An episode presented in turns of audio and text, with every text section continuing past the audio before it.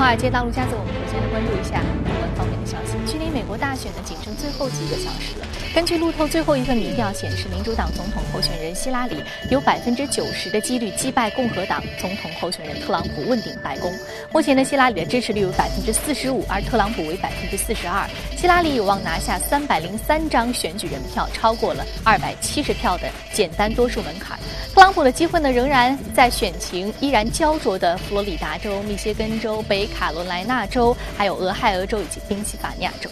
希拉里选情相对明朗，令市场表现呢是欢欣鼓舞。从发达国家到新兴市场股市是全线上涨，其中日经二五指数呢涨幅达到百分之一点六一，一改上周的颓势。那欧洲股市从四个月的低点反弹。分析认为，尽管上周五啊刚刚公布了美国的非农数据，但是相比大选的前景，非农在市场的反应则相对比较的平淡。那么，此外，在这次大选当中，被视为是指标的墨西哥比索周一也出现了上涨，日元、瑞郎、黄金、美国国债等避险资产出现下跌，其中黄金和美债啊是八天以来首次下跌，日元的跌幅为两个月的。最大。好，接下来把视线转向英国。英国首相特蕾莎梅周一表示，自己的态度很明确，英国将会在明年三月底前按计划开启退欧谈判，并强调下次英国大选将会在二零二零年按计划进行，不会提前。那么上周四，英国高级法院作出判决，英国政府必须得到议会的投票才能够表决，才能启动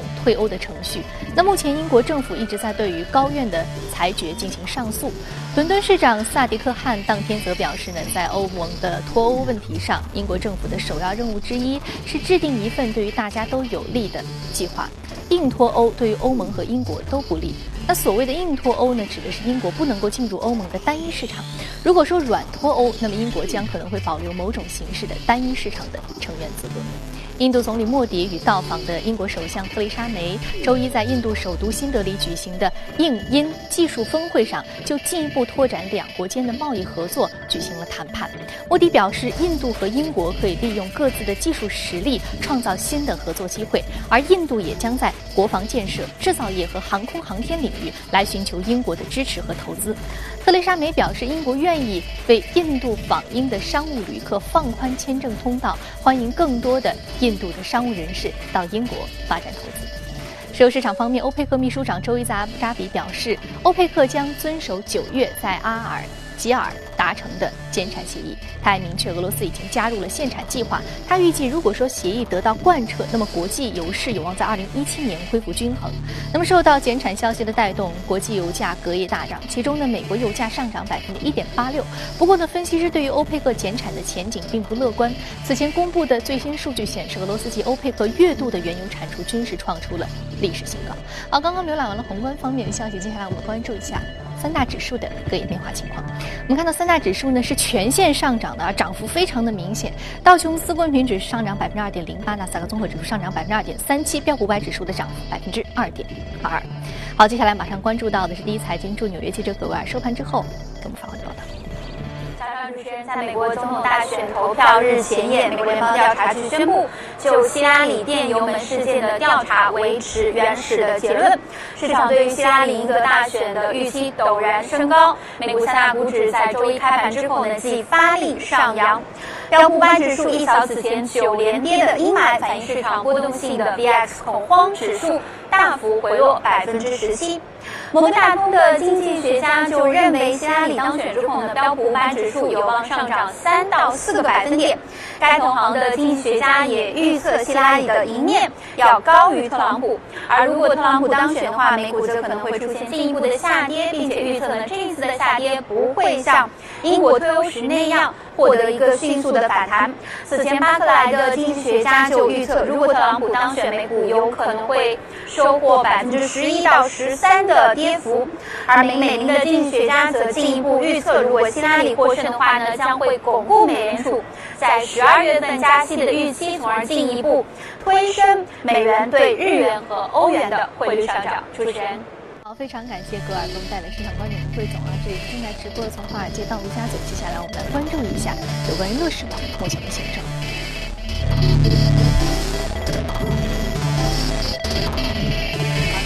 现场的。视评论员马一新女士、马老师，早晨好。我们知道近期呢，其实乐视网受到的质疑比较的多啊。我们说说从它这个，我们说可能是未来这个供应链的一个欠款啊，这个情况是大家对于它未来这个资金链。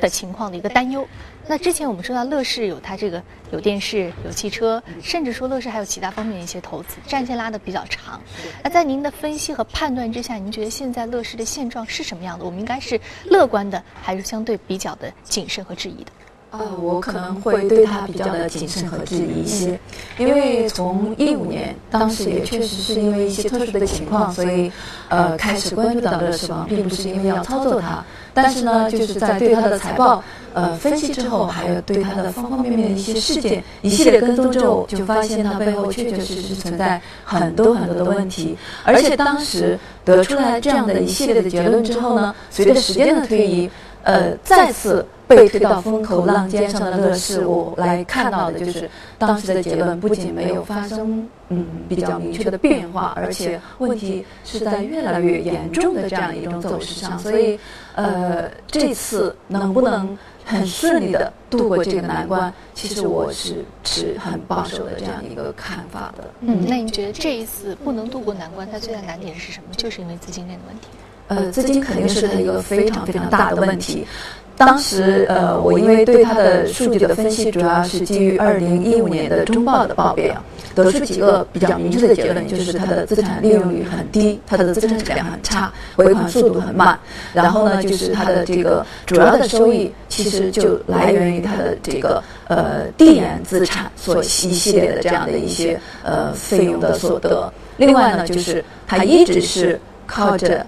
就是贾跃亭姐弟两个人的。给予公司的无息借款，在对冲相应的中短期的借款，一直是在用这样的利用方式。那么，这个也主要带来了它目前的经营，因为一直没有特别持续的赚钱效应的这样的一些项目，而且大部分项目都没有真正的进入到盈利模式或者是盈利的阶段，所以也带来呃持续的烧钱。或者说贾跃亭自己在目前很无奈提出来的这种烧钱，也给他未来经营所带来的不确定性。基本上，这个呃，在当时这个结论，从现在来看没有发生本质的变化，因为呃，刚才提到的几个结论所对应的数据，就是比如说它的无形资产占比非常的高，在二零一五年中报的时候达到百分之三三。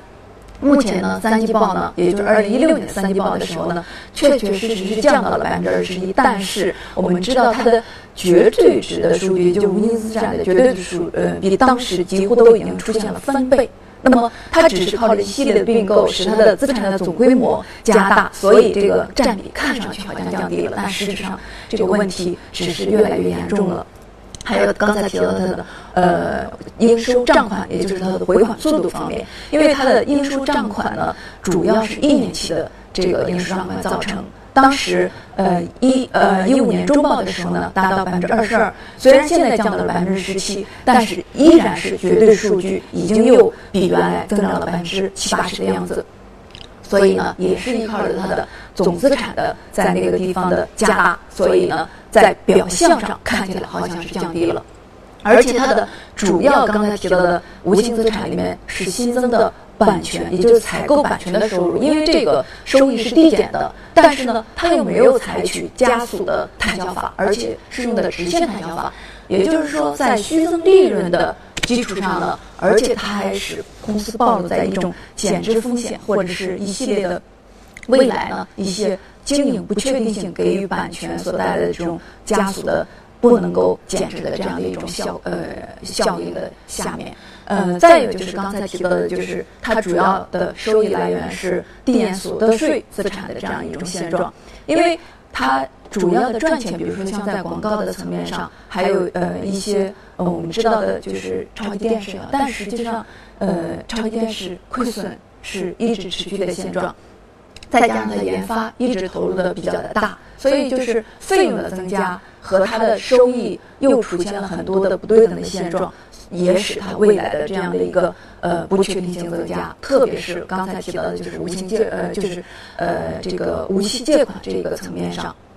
因为呃姐弟两个呢在公司的呃原来持有的股份上不断的进行变现。呃，变现完了很大的一部分资金呢，都放了给公司免费的去使用。但是呢，呃，刚才提到的，因为它的呃一些研发费用的持续的投入，一系列的不赚钱、烧钱的这样的一些投入，几乎都已经和它的无息借款出现了一个快率快已经快不能弥弥弥合或者是覆盖的这样这样一种现状。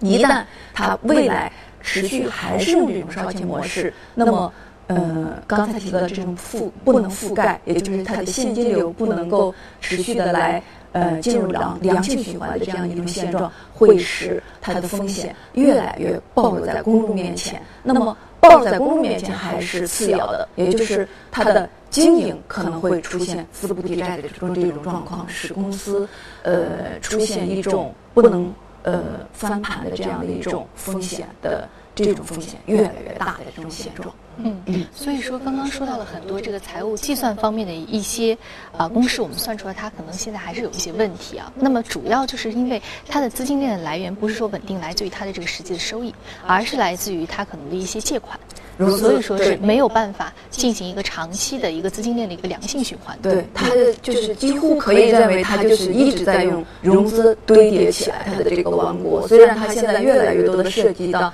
刚才你提到的呃一系列的新的项目，呃乐视移动啊，什么乐视手机，然后乐视甚至地产。呃，一系列这种并购使它的这个资产在增加，但是我们也同时看到，这种融资也使它的负重越来越大。它主要的刚才提到它的融资主要是一年期以内的，偿还期普遍都在一七年到一八年，这已经是一六年年底了。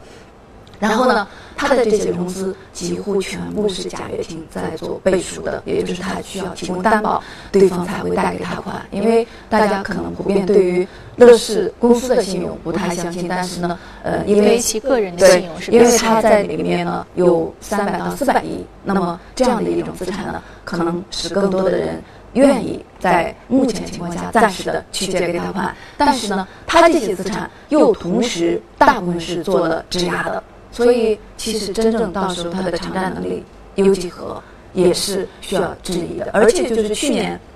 呃，到今年，很多的呃一些和乐视有直接关联的人，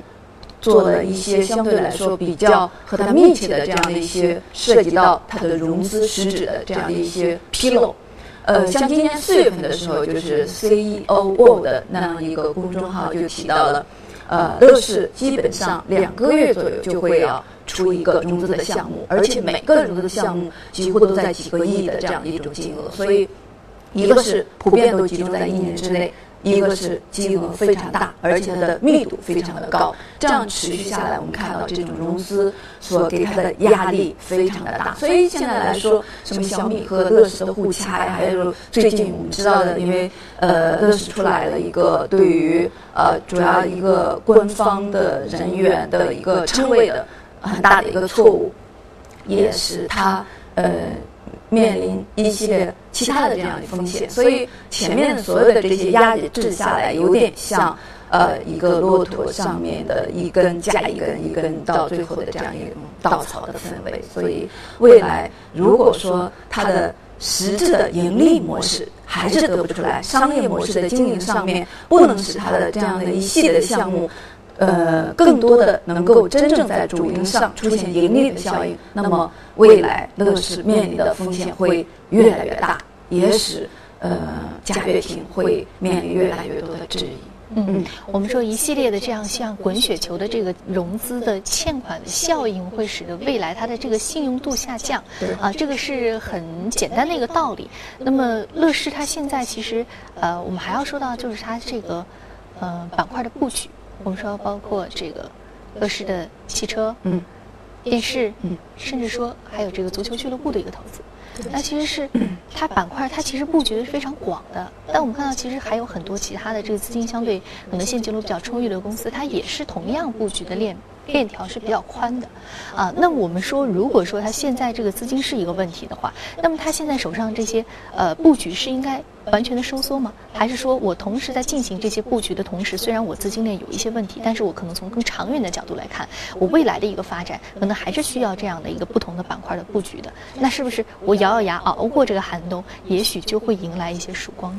哎呀，其实咱们都是局外人，呃，当然说咱们看的可能是客观一点，但是呢，呃，从目前来说，我确实没有找到他真的能够解决问题的呃一个本质的办法。就算这个贾跃亭自己，我相信他现在也没有找到这样一个办法，所以他才会有点像呃找不到方向的人，然后到处的去并购，然后不断涉足新的产业，然后用通呃通过讲故事的方式，然后来吸引大家的眼球，呃，试图在表象上让大家认为乐视在不断的壮大，然后呢会有新的项目介入，使它面临更多的希望的曙光。但是他现在是走在黑暗当中面对黎明呢，还是说这个黎明永远不能到来？其实我确确实实感觉到他非常的迷茫，就是刚才提到，我们确实跟给给不出来他更好的一个办法，所以在这样一种情况情况下，呃，乐视确确实实是，呃，比较的渺茫，而且因为乐视它是在创业板里面占到第二大权重的呃个股。所以，其实对于短期内创业板走势，确实也产生了不利的影响。我们看到，因为包括第一大权重温氏股份最近也是比较的呃走的惨淡一点，因为都已经出现了一个破位。所以最近其实创业板也是有点让大家比较的寒心。但是呢，呃，就是说乐视的这种影响，确实应该可以认为只是对于乐视个人的影响。那么不代表对于创业板阶段性会有影响，因为呃，我们看到的就是温氏股份现在呃跳到一定程度上呢，基本上已经开始做底背离的状态。那么当然说底背离会需要呃两到三次的这样一种验证，但是至少它已经开始呃走出这样一种呃就是比较有希望的这样一个走势。所以未来呢，呃温氏股份一旦在这个位置企稳回升筑底完成之后呢，基本上对于未来创业板应该说也会产生积极的这样一种新的层面和实质上的呃正向的积极影响。所以呢，呃，可以认为经过这样的一种调整，还有就是温氏股份启动呃重新启动之后呢，那么创业板呃会再次有一个阶段性上行，因为本身现在深交所也在和香港呃深港通很快可能要开通嘛。这个呢也会中小盘的个股，呃，带来比较明显的这样的一个呃比较好的这样的一种效应。所以呢，呃，未来来说，创业板还会和中小盘一样，会有呃大概率的阶段性的回升。所以呢，对于创业板不需要太多的过于的呃就是悲观的这样一种预期。但是呢，还是说，因为今天主要是说乐视，所以呃，一旦说你已经介入到乐视，或者是在关注乐视。其实还是建议大家，呃，不需要快速的去介入它，还是以一种相对比较谨慎、偏保守的策略会比较的好一些。所以我们现在还是要比较冷静客观去看待这件事情啊，偏保守的一个操作策略。好，非常感谢马老师这一时段点评。接下来我们关注到的是各位领涨的板块和个股分别是什么？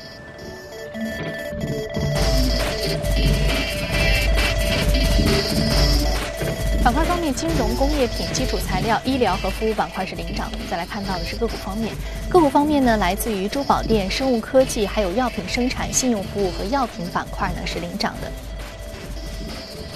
好，我们首先要说到的是蓝色尼罗河电商板块，这个股上涨幅度百分之三十三点九，目前价格是四点七五美元每股，美国最大的互联网珠宝的折扣商。对。呃，它可以认为是昨天晚上纳斯达克指数里面涨幅最高的一只个股，因为呃，也是因为一起并购。因为最近咱们说的很多的异动股股呃个股，包括这股里面都是呃并购造成。因为最近可以认为呃呃美股三大指数其实表现并不是特别的呃好，而且就是前期也受到美国大选这样的一系列的不断的大牌，有点像那个呃就是大片的这种效应，不断波动，也使呃。相应的个股呢，其实表现偏呃不是特别的好，所以呢，并购反而成了最近很多的个股精彩的这样的一些导火索。那么这个股因为被贝恩资产要进行并购，也就是美国最大的一个 PE 公司。那么呃，这种五亿的一个并购的项目呢，也给个股的股价带来非常明显效应。可以看到它的这个个股的走势上非常明显的就是周五的时候一根。放量的长阴破位的走势，也显示出来它背后的这个资金的操盘非常的凶悍。但是呃，我们知道，因为它横盘已经有三年，也就是从一四年十月份一直横到现在，那么突然一个长阴，必定是下出去了非常多的人，因为量非常的大嘛。是隔天一个收购的信息立刻就跳空上去，呃，这次的清清洗会非常的彻底，相信。那么跳上去之后呢，再加上未来这个有可能会在明年的一季度就要完成的这个并购，再加上资产的量非常的大，啊，而且它呃作为一个。非实体性的公司，它是没有实体的成本的，也就是在整个的运营层面，它有很多的优势的存在。呃，未来可以看好它的阶段性的走势，而且这跳空上去之后，感觉清洗完了之后会有一个比较明确的升势。嗯，所以说它现在我们看到它下来了一个阴线啊，呃，是一个比较明显的一个跌幅，但是我们依然是把它放在这个异动板块的一只个股来看到，但是它后来尾盘有一个比较明显的一个上拉，对，直接就跳空上去。这个是呃。比较明显的一个上下的一个走势啊，说明它这其中是潜力是比较大的一只个股啊，这个翻转是比较明显的。好，非常感谢马老师这时段点评，这里正在直播，从华尔街到陆家嘴，接下来进段广告，广告回来继续接着聊。回来，这里是正在直播的从华尔街到陆家嘴。接下来我们来浏览一下有关于重要的公司资讯啊。特斯拉汽车公司周一宣布将终结其超级充电站在全球范围内的无限免费的使用政策。明年一月一号之后下单的汽车，每年可以免费充电四百千瓦时，行驶约是一千六百公里，超出部分呢将会收费。现有车主以及明年一月一号之前完成订单，并于明年四月一号之前完成交付的特斯拉车主将不会受到收费调整的影响，可以继续享。受免费的充电。那特斯拉超级充电站充电三十分钟即可行驶二百七十公里，这是家庭充电桩效率的十倍。目前该公司在全球已经建设超过四千六百超级充电桩，覆盖超过十六万的特斯拉车主。根据外媒的消息，韩国国土交通部称，韩国将修订道路交通安全规则，以便在明年允许用摄像头取代汽车的后视镜。业内预计，在车体上的取消外后视镜之后，将会减少风的阻力，可以减少燃料的这个。消耗是百分之十。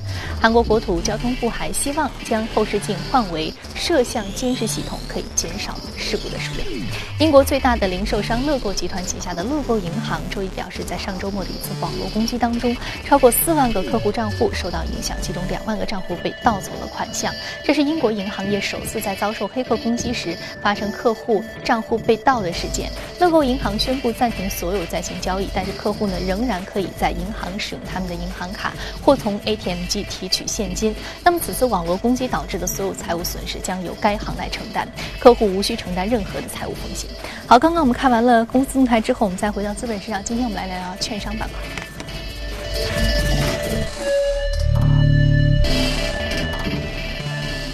永和伙伴啊，是金融服务，上涨幅度百分之二点零一，目前价格是五十五点九五美元每股，在欧美经营投行以及资管的一些业务。我们说到这个银行资管业务，我们先来说说这家公司，然后我们可能要说的是近期的一个这个深港通的利好消息。对。呃，呃，永和股份好像大家关注的不是很高啊，呃，但是它确确实实是一个跨境交易的这样一个呃，主要做投行和资管业务的这样一个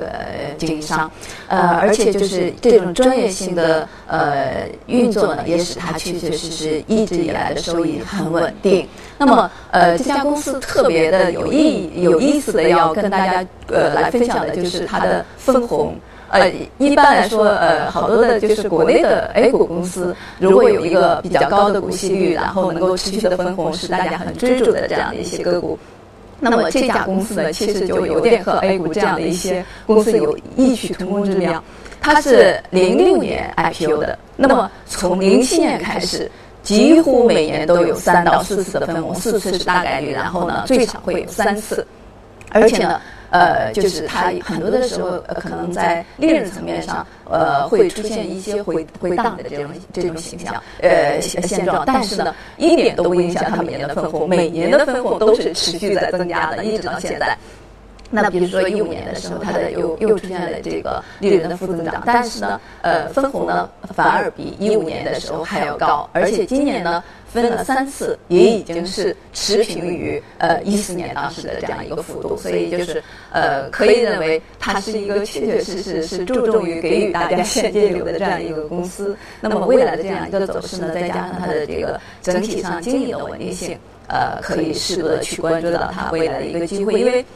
呃，说证券其实呃也是因为最近证券确确实实跟大家来呃提示机会之后走势也确实很强劲，再加上呃比如说深港刚才提到深港通的开通，呃四家券商已经得到了相应的这个种牌照，再加上今年 IPO 也确实是比较的多，那么具备呃投行功能。或者是说投行业务在里面占比比较高，资管业务也比较高的这样一系列的公司，再加上就是你如果融资能力有很强的这样的一些呃自营业务很很大呃规模的这样的一系列的券商，都会在从中呢得到比较大的这样一种收益。所以就是说呃除了这家公司，国内的券商呃特别是目前因为深港通要开通的话，很多小盘子的这样的一些券商是大家重点要关注到的。好，小盘的券商近期是比较受益于这个利好的消息，我们可以重点来关注一下。好，这里是正在直播的，从华尔街到陆家嘴，我们看一下有关于其他方面的消息啊。在英国，随着圣诞节的临近，各地陆续呢是举行了圣诞的亮灯仪式。